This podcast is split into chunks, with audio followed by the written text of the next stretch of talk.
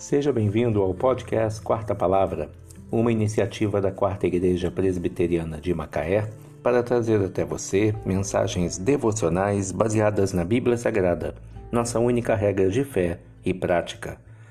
Nesta quarta-feira, 14 de abril de 2021, veiculamos o episódio 344 da primeira temporada, intitulado Perdão um dos segredos de um casamento feliz, baseado em Mateus 18, de 21 a 22. Então Pedro, aproximando-se, lhe perguntou: Senhor, até quantas vezes meu irmão pecará contra mim, que eu lhe perdoe? Até sete vezes? Respondeu-lhe Jesus: Não te digo que até sete vezes, mas até setenta vezes sete. Há muitos anos, foi exibido no cinema um filme que mostrava a história de um amor intenso entre um casal, interrompido pela morte de um deles. Enquanto a plateia se desmanchava em lágrimas, na proximidade do trágico final da mocinha, na tela, o mocinho pedia perdão a ela porque não tinha sido o marido perfeito que sempre pretendeu ser. Ela, então, respondeu com uma frase que ficou marcada na mente de muitos casais apaixonados durante muito tempo como sendo sinônimo de um amor profundo, indiscutível, romântico e verdadeiro. Amar é nunca ter de pedir perdão. Ela estava enganada.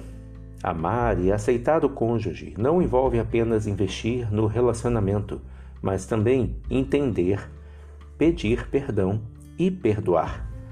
Aqueles que desejam que seu casamento dê certo têm de se dispor a perdoar. Sempre que ofendemos alguém, essa pessoa procura de alguma maneira demonstrar seu desagrado com o que aconteceu. Na maior parte das vezes, a melhor forma encontrada é devolver na mesma moeda. Porém, em seu íntimo, a tristeza e a desilusão não desaparecem depois da vingança ou qualquer outra atitude negativa ter sido consumada. Mas quando a pessoa tem condições de compreender o que é o perdão e recorrer a ele quando é ofendida, ela poderá experimentar a verdadeira libertação. Estou certo de que nem o marido nem a esposa ficam felizes quando são expostos a situações desagradáveis, tais como passar por humilhação diante dos outros, ser tratado com um sorriso sarcástico de desdém e uma atitude de superioridade quando a comunicação se desenvolve apenas através do diálogo ríspido, áspero, monossilábico, conviver com alguém cujo semblante é sempre carrancudo, ouvir repetidas ameaças de separação, ver o sexo ser usado como uma arma, viver a escassez ou mesmo o desaparecimento de demonstrações de carinho e aceitação. Aquele que está perdoando deve comprometer-se a não exigir nenhum retorno em seu benefício. Perdoar é uma decisão racional, um ato de obediência à vontade de Deus, sem esperar nada em troca. Algumas pessoas se tornam amargas porque não conseguem esquecer a ofensa que sofreram. Ficam remoendo o passado e não percebem que isso só lhes causa mais dor e sofrimento, sem se esquecerem de que existe a real possibilidade de adoecerem, conforme nos instrui o salmista no Salmo 32, versos 3 e 4.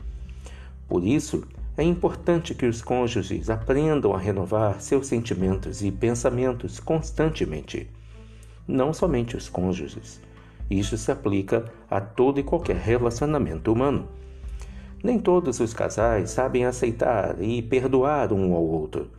Essas são virtu virtudes que, se bem assimiladas, contribuirão efetivamente para fazerem de ambos um casal feliz. Então Pedro, aproximando-se, lhe perguntou: Senhor, até quantas vezes meu irmão pecará contra mim, que eu lhe perdoe? Até sete vezes? Respondeu-lhe Jesus: Não te digo que até sete vezes, mas até setenta vezes sete.